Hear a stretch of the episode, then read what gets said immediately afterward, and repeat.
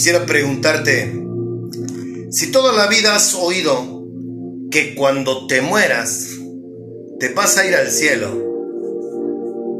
y yo te estoy diciendo que en la Biblia dice que habrá un rapto, y que ya te lo demostré con la escritura, perdón, quisiera hacerte una pregunta. La Biblia perdón, las religiones, fíjate bien, las religiones te dicen que todos, que todos los que vayan a misa, ya, ya chingaron. Ya, ya tienen su boleto. ¿Cierto? Te pregunto, nomás para que le eches un poco de cerebro a esto. Como por qué dice la Biblia que no todos van a ser raptados. ¿Por qué crees que dice eso? ¿Por qué nos dice Dios a ti y a mí que no todos, no todos vamos a ser raptados? Y me atrevo a decir, no estoy diciendo tiempos. Oh, atención. Eso sería una estupidez de mi parte decir una fecha, porque del día y la hora nadie lo sabe, excepto mi Padre, ni siquiera mi amado hermano Jesucristo. Lo que sí siento yo en mi corazón, y lo voy a decir porque lo siento en mi corazón, es que todas las personas que estamos respirando en este momento en el mundo, vamos a vivir o estamos estamos siendo los protagonistas del libro 66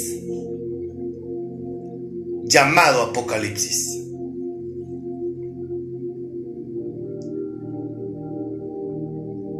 Y mi corazón, mi corazón así lo siente.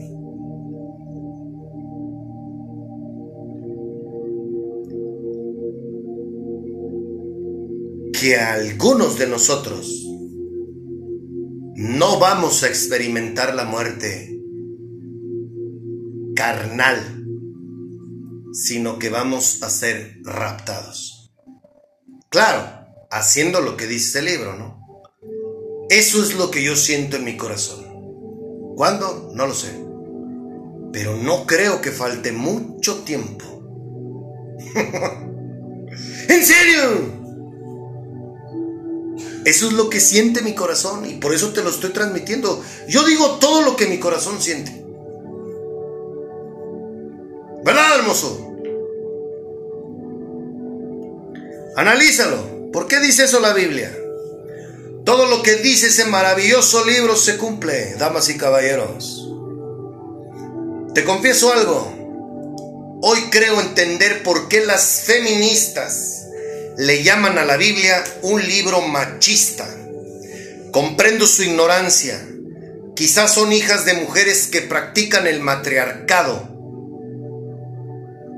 Y eso quizás se deriva de que sus padres no tuvieron el valor de ser siervos de Dios y por ende no fueron buenos en el tema de la paternidad. El hombre se ha corrompido tanto que provocó a la mujer a tomar o querer tomar las riendas. Y todo por ignorantes. Un hombre que sabe ser líder, que sabe hacer las cosas correctamente, suele imponer respeto, suele tener un reconocimiento de los demás. ¿O acaso no lo vemos en las especies animales, por ponerte un ejemplo? ¿O con una persona letrada? ¿No? Y estamos hablando de cosas mundanas, ¿eh? De hombres, de animales. Ahora imagínate una persona que aplica y lleva consigo la palabra y que es un ejemplo de lo que se debe de hacer con el Evangelio y de cómo ser discípulos de Jesucristo. ¿Sabes una cosa? ¿Sabes por qué Jesucristo imponía?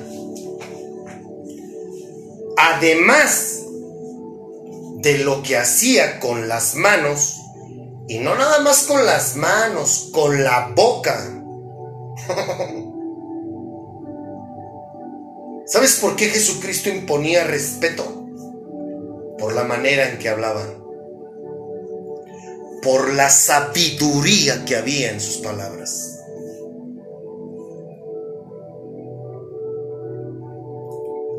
Por eso imponía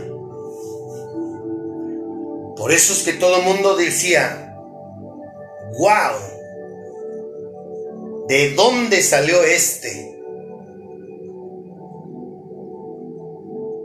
Que sabe más que nosotros, decían los judíos, los fariseos, los escribas, que eran los, los hombres letrados en, en hace dos mil años me refiero a lo que tiene que ver con el tema del Antiguo Testamento.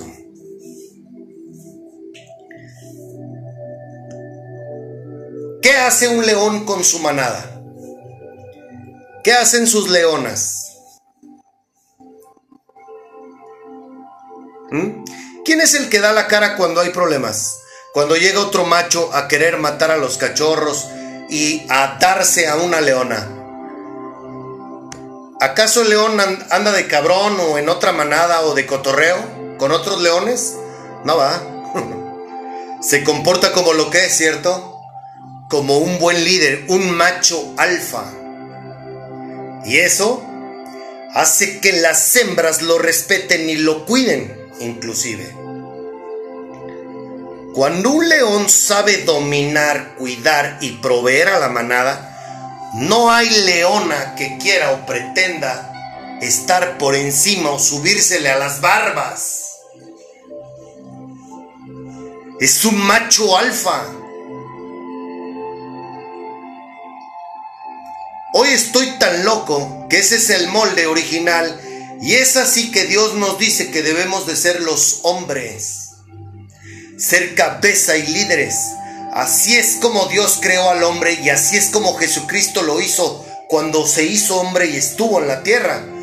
Jesús no estaba viendo a ver a ver quién le decía cómo hacer las cosas. claro que no. Jesús decía, esto es así y asado. Y todos se quedaban, ¡ay, güey! Vaya que este es picudo. Así mero, ¿verdad, hermoso?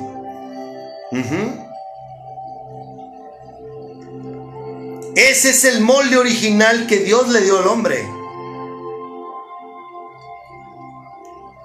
Pero así como Adán la cagó y así como le hemos cagado millones de personas, millones de hombres durante seis mil años, pues eso ha sido el pan nuestro de cada día.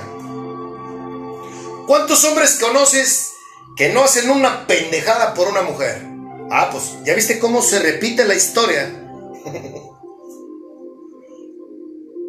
si, Adán hubiera tenido los huevos para decirle a su mujer, no, esto está prohibido, nos hubiéramos evitado todo este pedo durante seis mil años. Pero no fue así. Y, y, la historia se repite día con día. ¿O no conoces hombres así? ¿Eh? Las leonas también tienen su rol. Las leonas se deben al macho a su macho. Y ellas también participan en esa vida, en esa manera en la que ellos habitan y viven en aquí en, su, en su fauna, en su ambiente. Pero hoy estamos hechos un desmadre y el hombre está tan corrompido que por eso estamos como estamos. Ojalá que comprendas mis palabras. Yo no estoy hablando de machismo y feminismo. Estoy hablando de tomar en serio nuestro rol. ¿O acaso crees que el creador de todo se equivoca? ¿O se equivocó? al darnos a cada uno nuestro rol. En la Biblia dice que el hombre es cabeza.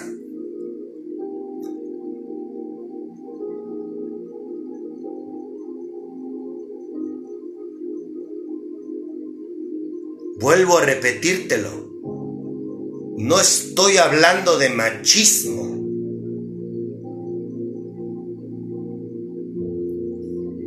Si en la Biblia dice que ese es el rol Y en la Biblia también dice que el hombre y la mujer son una sola carne y que el hombre se debe a su mujer y su mujer a su hombre.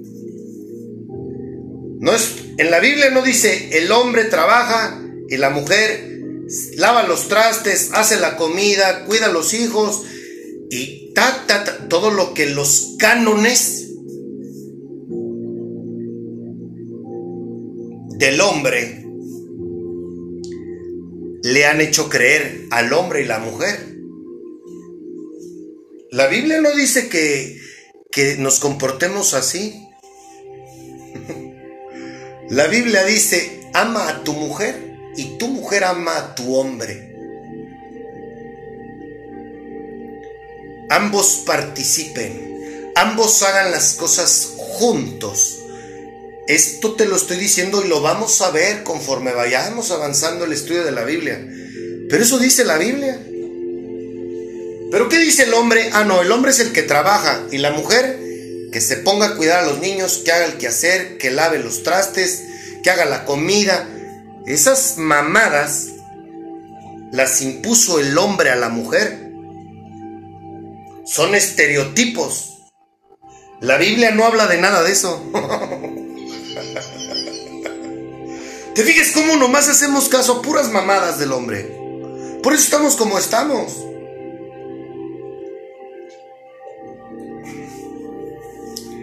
Pero sí dice la Biblia que la cabeza es el hombre. Y francamente te lo digo de corazón. El espíritu más poderoso de todo lo visible e invisible, llamado Yahvé, Jehová, que creó los cielos y la tierra, todo lo que vemos. Si Él dice que el hombre es la cabeza, tú, tu mujer, ¿quién eres para tú decirle a Dios que las cosas no son como Él las hizo, sino como tú las crees? Pero te comprendo porque hay tantos hombres, habemos tantos hombres corrompidos en el mundo que no sabemos liderar, no sabemos servirlo y por ende eso abre una puerta que jamás debió haberse abierto. Entonces el respeto, el honor se ganan y si Dios no lo dio a los hombres, entonces tenemos que hacer lo que Dios nos pide a los hombres para que podamos señorear sobre todo. Esa es la ley.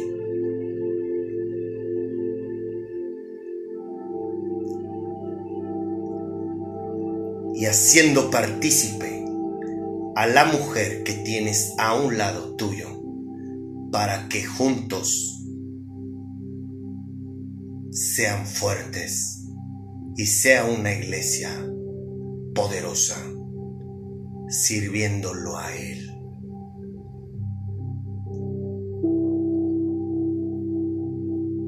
Esto se va a poner bien, perro. Mira, fíjate bien. El Bad Boy, desde que se materializó en una serpiente y engañó a la mujer, desde entonces hemos venido arrastrando esa maldición. Pero tú y yo, por gracia de mi amado hermano, tenemos la oportunidad de elegir si queremos seguir viviendo en muerte, en maldición, o queremos realmente vivir en plenitud mientras estemos en este plano terrenal, carnal. Tú y yo decidimos, nadie más. Entonces, estás empezando a comprender que alabarlo, para empezar te voy a decir una cosa, alabarlo alegra tu corazón, pero tiene, tiene que nacerte. Te lo dice un hombre que 42 años cuando oía una alabanza, lo primero que era era salir corriendo del lugar donde estaba, porque criticaba, se burlaba y decía pendejada y media por ignorante. Eso hacía yo. Y cuando a mí me invitaban a escuchar una prédica con los protestantes, yo les preguntaba a qué horas dejaban de cantar porque eso no me interesaba a mí porque se me hacía ridículo. Hoy creo que te has dado cuenta que las cosas han cambiado, ¿cierto? ¿Sabes por qué? Porque hoy lo tengo en mi corazón. hoy me nace de cantarle a mi hermoso, ¿verdad, hermoso?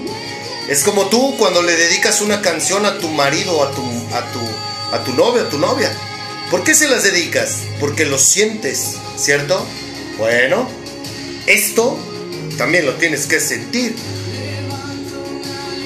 ¿Se comprende? Y el día que tú sientas esto, te felicito porque ese día quiere decir que ya papá está coqueteando. Tú le estás coqueteando a él y mi padre ya está interesado en conocerte en que lo conozcas, perdón, Él sí te conoce, tú Él no. Pero ya va a dar esa facilidad de que empieces a sentirlo, empieces a verlo, empieces a escucharlo.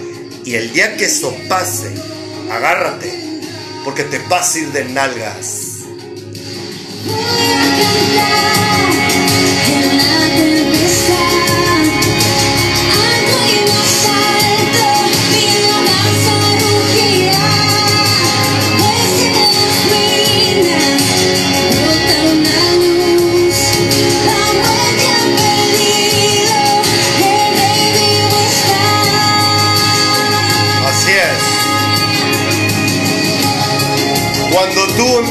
Hacer algo como lo que vas a oír, te vas a ir de nalgas. Oh, sí. Cántalo más alto. Cántalo más alto. Cántalo más alto. ¡Vamos! Cántalo más alto.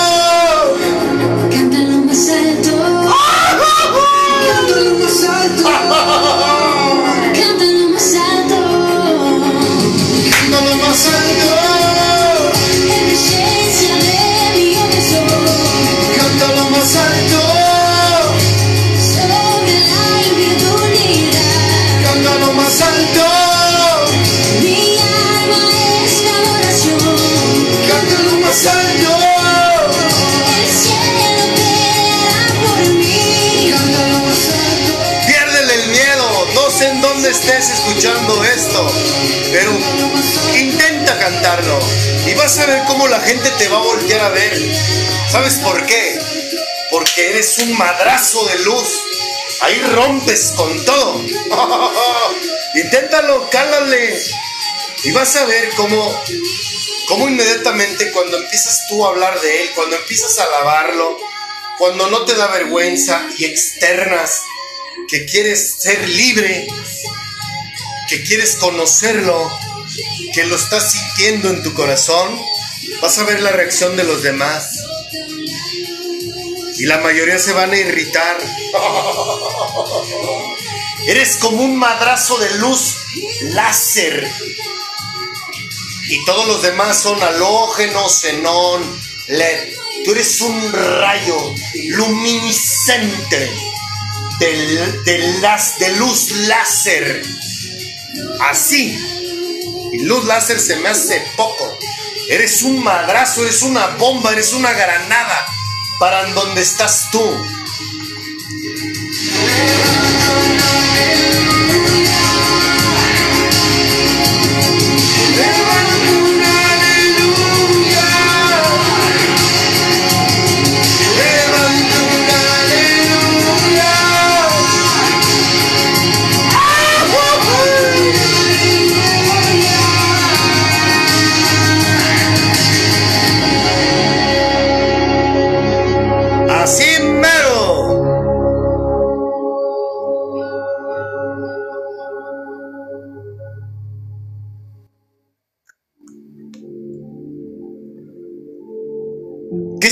Una boda para ti?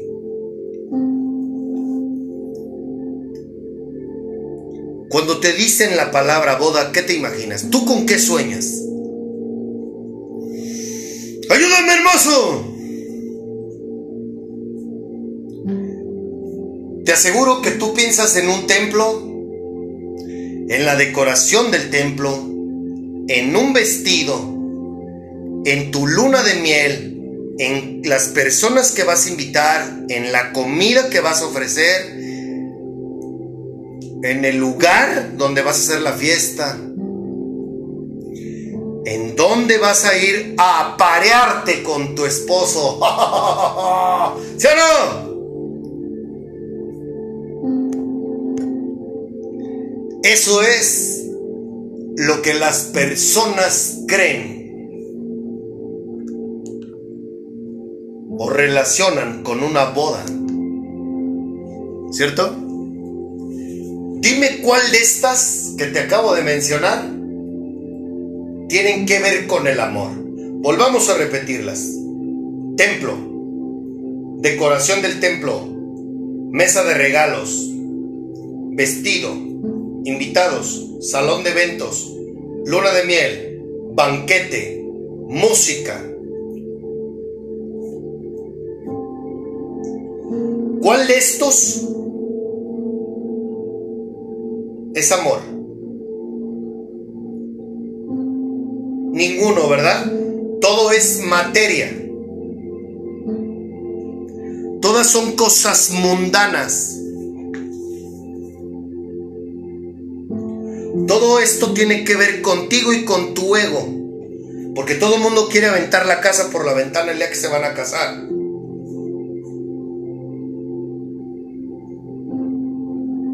¿Por qué la religión? Al menos en todos los que creen en Dios, en Jesucristo y en el Espíritu Santo, se casan a través de un- del sacramento del matrimonio impuesto por la religión que viene o lo arrastramos desde los judíos. Los judíos hacían rituales religiosos y ese ritual religioso, esa boda, en la cual en una de esas bodas en las que ellos celebraban estuvo Jesucristo presente como invitado, no para oficiar misa, ah, ah, sino fue como invitado, iba con algunos discípulos, iba con su madre. Y al ver que se había acabado el vino, le pidieron a Jesús que convirtiera el vino en agua. Su mamá le pidió a Jesús que les tirara esquina. Pero fíjate bien, Jesucristo, si estaba entre judíos, que se supone que los judíos es el pueblo, el, pueblo de Israel, el pueblo de, de su padre, de Jehová, ¿por qué Jesucristo no dijo, por qué no está sentado en la Biblia que Jesucristo pidió el micrófono y llevó a cabo la boda?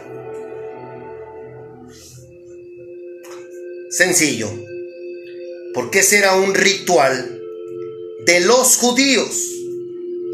Y ese ritual, la manera en que ellos celebraron hasta hoy, hasta el 2022, hemos seguido haciéndolo las mismas mamadas. Pero eso es impuesto y creado por el hombre, no por Dios. El sacramento del matrimonio como lo conoces, la boda para que me entiendas, así como la celebramos todo el mundo por todo el mundo, es un ritual religioso heredado de los judíos, la primera religión creada por el hombre. Hasta aquí vamos bien. Bueno, fíjate bien. ¿Tus padres están casados? Porque todos cuando hablamos de, ah, están casados, lo relacionamos y decimos que es porque llevaron a cabo un ritual religioso, ¿cierto? Ok. Te pregunto, ¿tus padres están casados?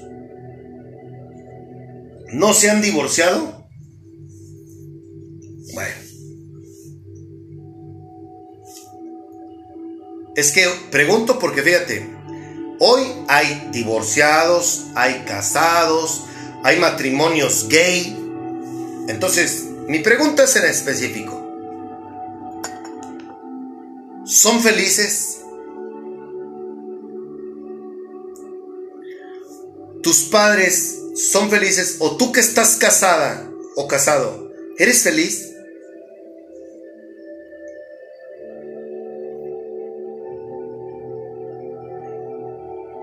No. ¿Te has preguntado por qué?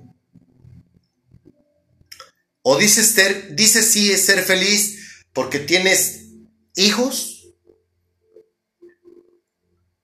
Porque eso es la regla de la sociedad. Que te cases, que tengas hijos, que estudies, que tengas un buen trabajo para que le des lo mejor a tus hijos. O vuelcas todos tus errores que cometiste con tus hijos y ahora vas y mimas y chiqueas a los nietos. ¿De qué, ¿De qué depende tu felicidad? Yo te voy a ser honesto. Yo creía conocer matrimonios felices, pero no, realmente no. Yo era ciego. Entonces yo no veía a la gente, pero hoy que veo, yo no conozco un matrimonio, y lo digo, perdón, si me está escuchando personas que son allegadas a mí, familia, amigos, lo que sea, yo no conozco un matrimonio que sea feliz. Al contrario, veo matrimonios infelices en donde su felicidad depende de terceras personas, en este caso, o de los hijos o de los nietos. Pero así que sean un matrimonio que digas, wow, estos dos derrochan amor, se ve que son plenos, se ve que son felices y su felicidad no depende de nada de esto, sino de ellos mismos, no los conozco. Aparentan tener una buena relación, aparentan ser felices, pero en realidad son infelices. Yo, yo me acuerdo que yo tenía a un matrimonio en un pedestal tan alto, los padres de un amigo mío que, wow, o sea, yo, yo, yo veía ese matrimonio y yo decía, wow, yo cuando sea grande yo me gustaría vivir algo así como ellos. Pero hoy que veo y que me doy cuenta de que toda su vida se la han pasado en el alcohol, los dos. Eh, se la llevan muy padre y todo, pero todo el tiempo están chupando. Todo el tiempo. Ella y él son alcohólicos. Fuman. Son alcohólicos. Les gusta la parranda. Esas son ataduras. Hoy que conozco a Dios, me atrevo a decir que no está mal que se diviertan. No está mal que cotorriemos, no, para nada. Para nada en lo absoluto. O sea, el hecho de yo hablarte y decirte que, que yo veo bares y eso, ok, el día que yo tenga mi compañera de vida, yo voy a ir con mi compañera a donde andemos. Si podemos entrar a un restaurante, comer, echarme un vino con ella. Si tenemos ganas de ir a escuchar a lo mejor música, tendrá que ser, vaya, ya llegará ese momento y ya, ya veremos la manera en que los dos podamos disfrutar.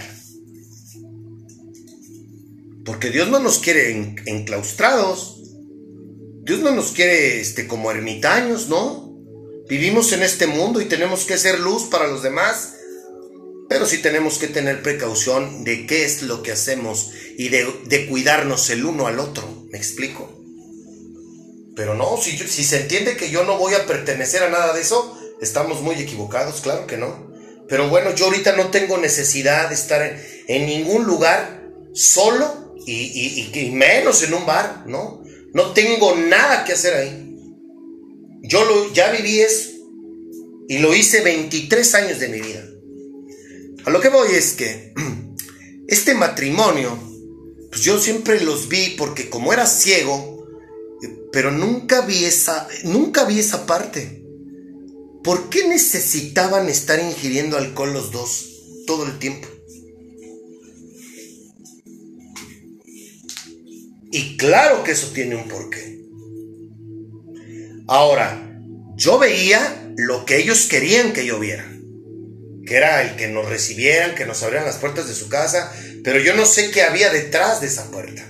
Pero si ahí había alcohol o tenía que estar el alcohol presente siempre, eso no es, eso no es una buena señal. ¿Se comprende? Y bueno,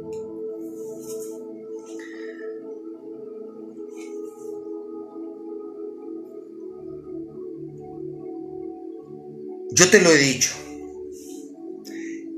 a lo largo de año y medio, que desde que conozco a Dios, Dios me ha enseñado el significado de la palabra amor. Dios me ha enseñado lo que es vivir en amor. Porque Él es amor. Entonces, hoy, y lo vuelvo a repetir, y esto está en la Biblia, fíjate, eh, y Dios sabe que no te estoy mintiendo, ¿verdad, hermoso?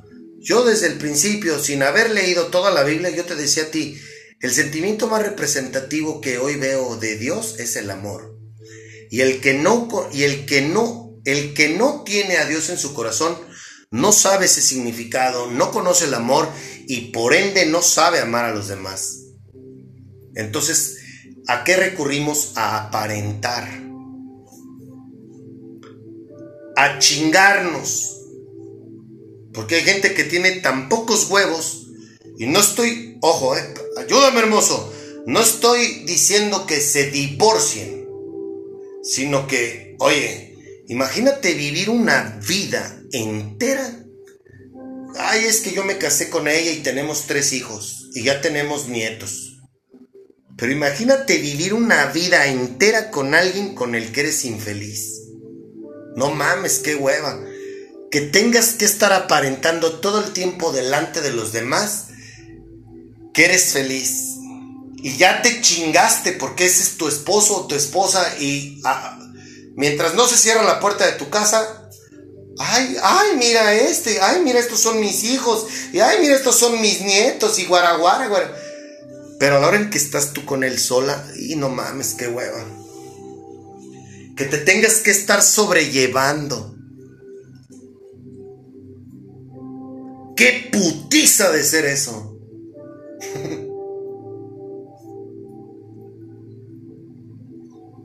Debe de ser terrible. Quiero que tomes tu Biblia y me acompañes. Perdón. Vamos a hacer esto. Te voy a leer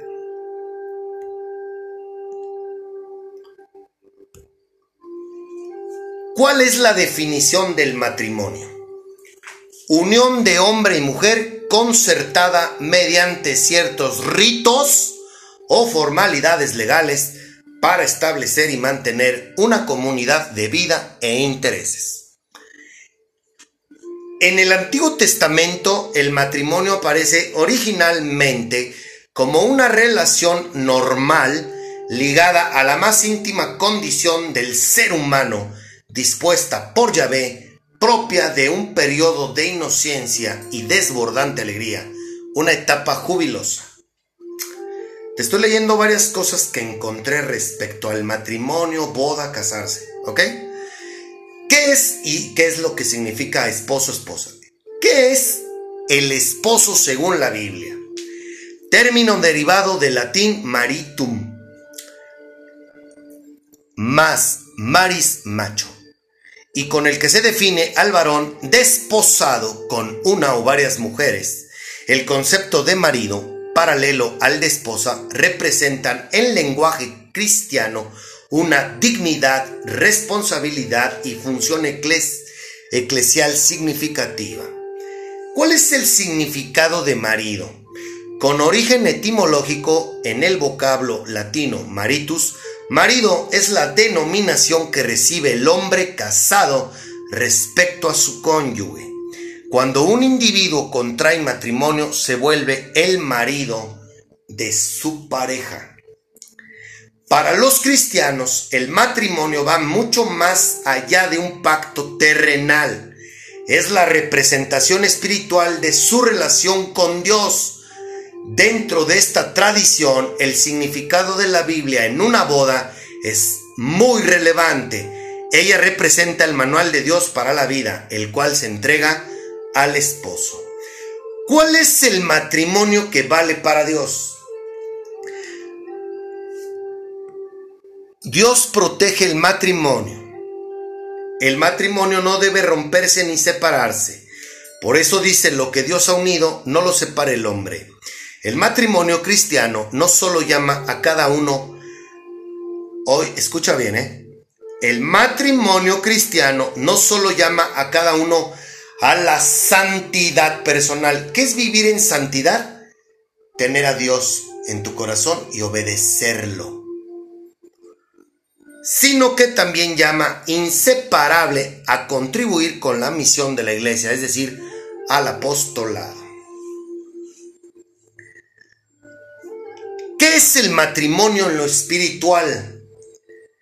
Una boda espiritual es un acuerdo entre dos almas gemelas que se han encontrado. Las bodas espirituales son ceremonias que van más allá de lo tradicional y no se asocian a ningún tipo de trámite o proceso legal. Quiero hacer un paréntesis aquí.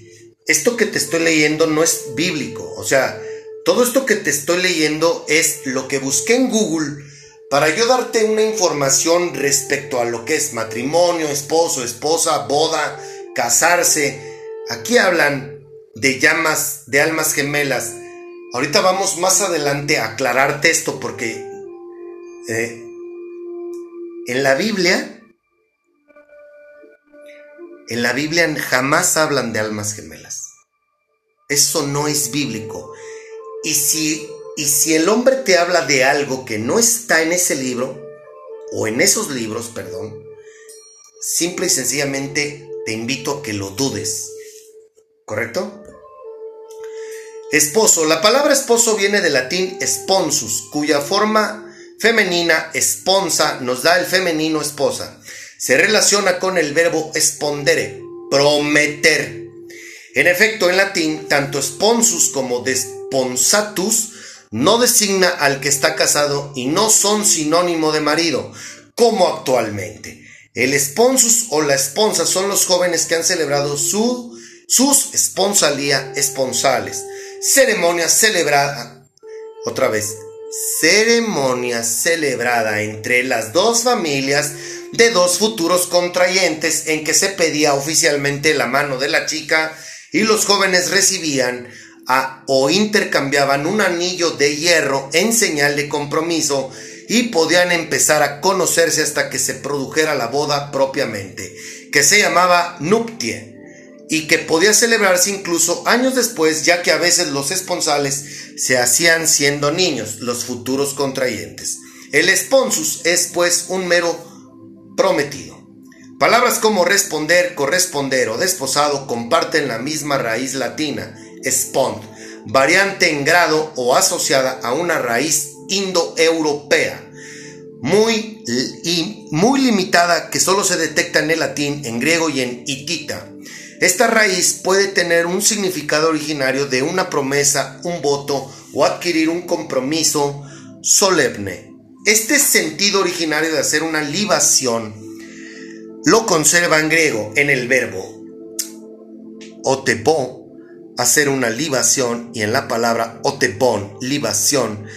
espero pronunciarlo correctamente, yo no estoy estudiando griego, este, mientras en religioso, libare o libatío haría que la raíz solo conservara su sentido de voto o promesa solemne.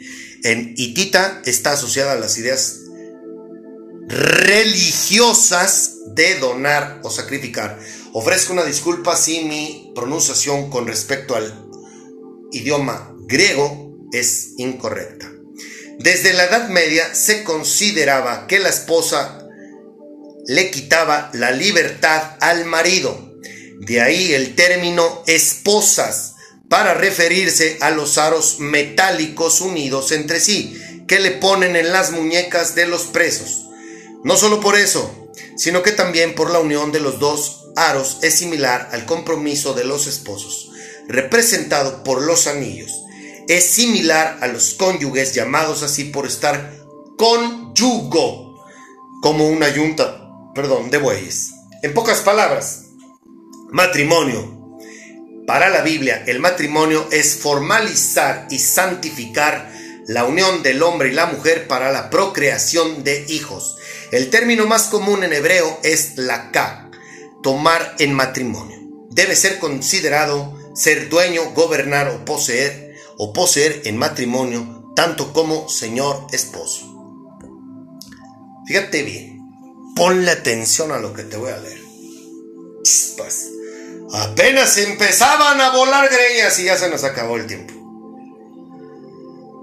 Esta es una información, insisto, todo lo que te he leído en estos 5 minutos, 10 minutos, todo esto es en Google y es porque quise, pues esta es la única herramienta que yo tengo ahorita para buscar el significado de todas estas palabras que relacionamos con matrimonio, boda, casarse, esposo, esposa. Dice así. Imagínate que un ignorante lea esto.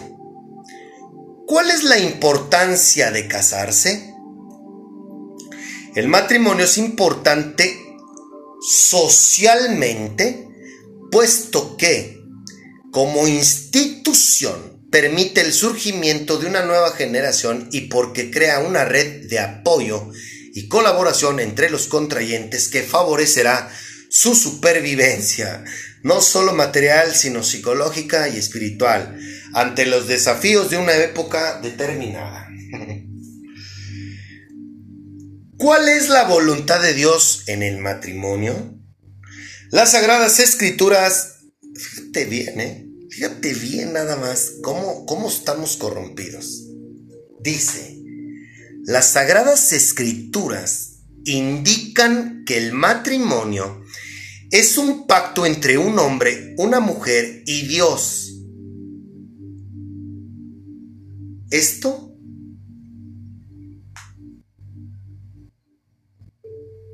Perdón, lo voy a terminar de leer. Las sagradas escrituras indican que el matrimonio, fíjate bien, ¿eh? pon atención, dice que la Biblia dice eso. Las sagradas escrituras indican que el matrimonio es un pacto entre un hombre, una mujer y Dios. Eso sí es cierto. Pero y llaman de testigos a las familias y amigos para la celebración del mismo, y dicho pacto contiene promesas tales como amarse, cuidarse, respetarse, etc. Y términos como en las buenas y en las malas y para siempre. Esto es fake. En ninguna parte de la Biblia, en ninguna parte de la Biblia dice esto. Te invito a que le pongas en Google ¿Dónde habla la Biblia sobre el matrimonio? Y no vas a encontrar lo que te acabo de leer.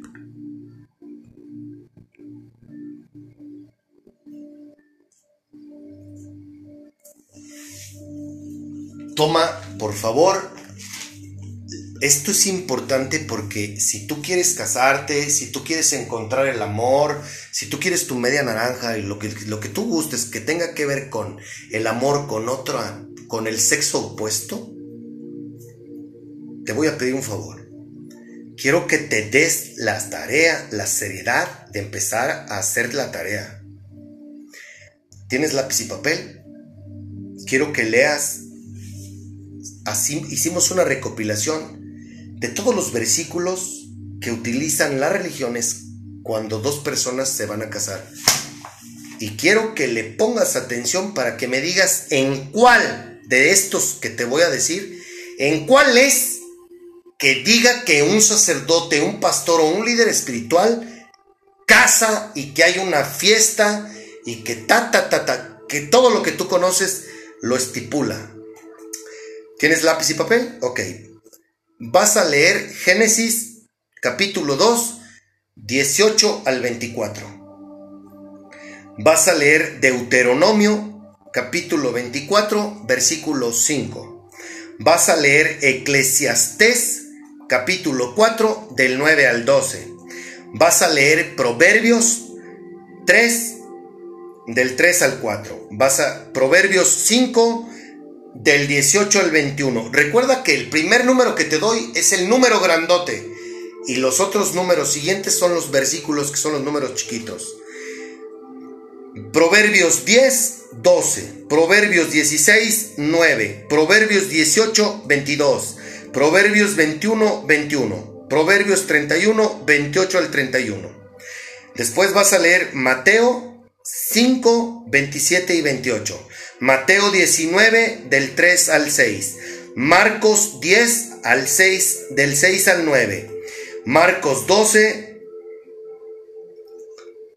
versículo 30. Lucas capítulo 10 versículo 27. Juan capítulo 13 versículo 34. Juan capítulo 15 versículo 9 al 13. Romanos 5, 5, Romanos 8, 28, Romanos 8, 38, 39, Romanos 12, 9 al 10, 9 y 10, Romanos 13, 8, y 10, 8 al 10, Primera de Corintios 2 al 9, del 2, capítulo 2, versículo 9, Primera de Corintios 7, 2 al 5, Primera de Corintios 10, versículo 24. Primera de Corintios 13, 1 al 13. Primera de Corintios 16, 14. Efesios capítulo 3, 16 y 17. Efesios 4, versículo 15. Efesios 5, versículo 2. Efesios 5, 22 al 33. Colosenses capítulo 3, 13 al 19. Primera de Tesalonicenses capítulo 1, versículo 3. Primera de Tesalonicenses capítulo 3, versículo 12. Segunda de Tesalonicenses, capítulo 3, versículo 5. Primera de Timoteo, capítulo 4, versículo 12. Primera de Timoteo, capítulo 6, versículo 11. Segunda de Timoteo, capítulo 1, versículo 7. Hebreos, capítulo 13, 1 al 4. Primera de Pedro 3, capítulo 3, 1 al 7. Primera de Pedro 4, capítulo 4 del 7 al 11. Primera de Juan, capítulo 3, 16 al 18. Primera de Juan, capítulo 4, 11 al 20. Escúchame, por favor.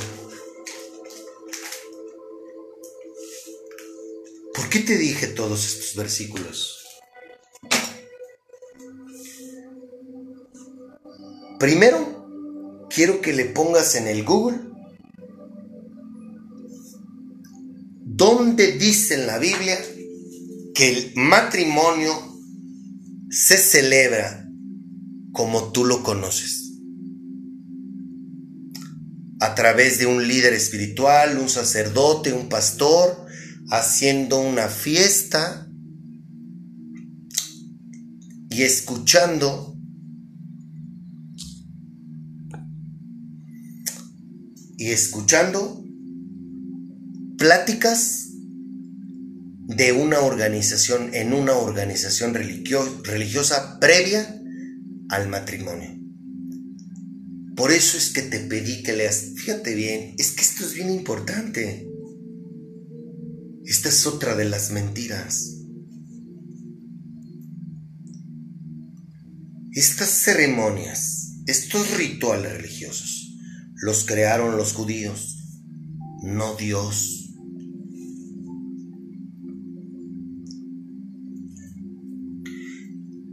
Antes, te voy, a, te voy a recordar algo bien importante. Antes de que te pongas a leer lo que te dije, todos los que te dije, pídele al Espíritu Santo, encomiéndate al Espíritu Santo para que te ayude a entender lo que estás a punto de leer.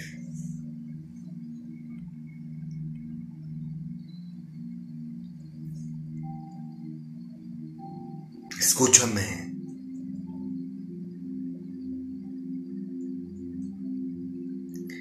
Es muy interesante e importante que hagas lo que te estoy pidiendo. ¿Sabes por qué?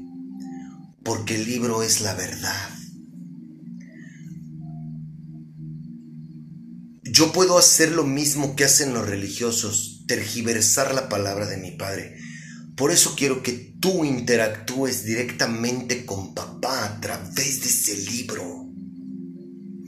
Te recuerdo que a nosotros nos interesa que tú los conozcas a ellos y le hagas caso al libro, no a mí.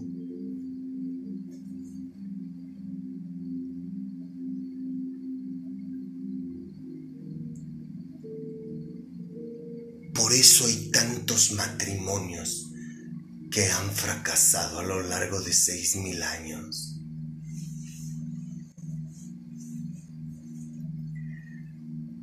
Le hemos creído a la religión.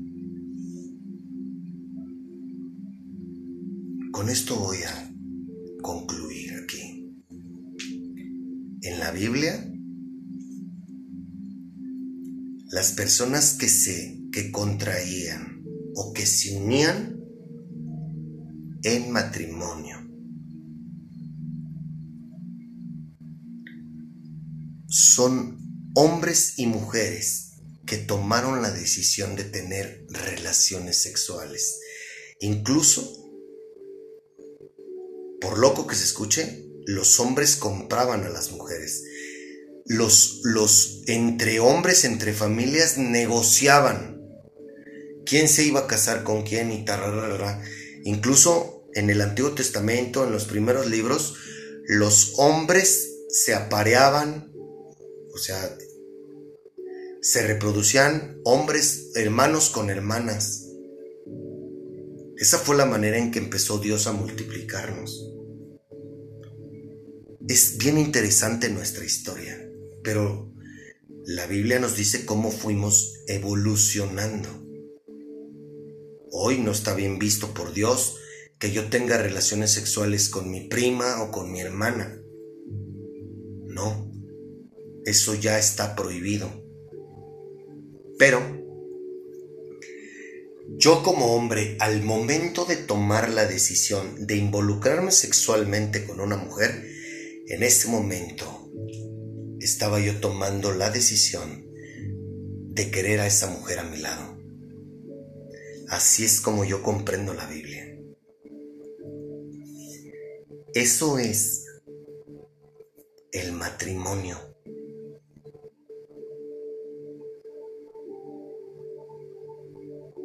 Es una decisión que el hombre tomó la mujer tomó. Pero no tienen en ningún lado figura un líder religioso que haya hecho un ritual religioso como tú lo conoces. No te pierdas el próximo, o sea, esto apenas empieza y esto es muy interesante para que tú comiences a comprender por qué vives como vives con tu pareja. Que el amor de mi Señor Jesucristo te acompañe hoy y siempre. Te amo y quiero que seas feliz. Dios mediante nos escuchamos el próximo miércoles. Chao.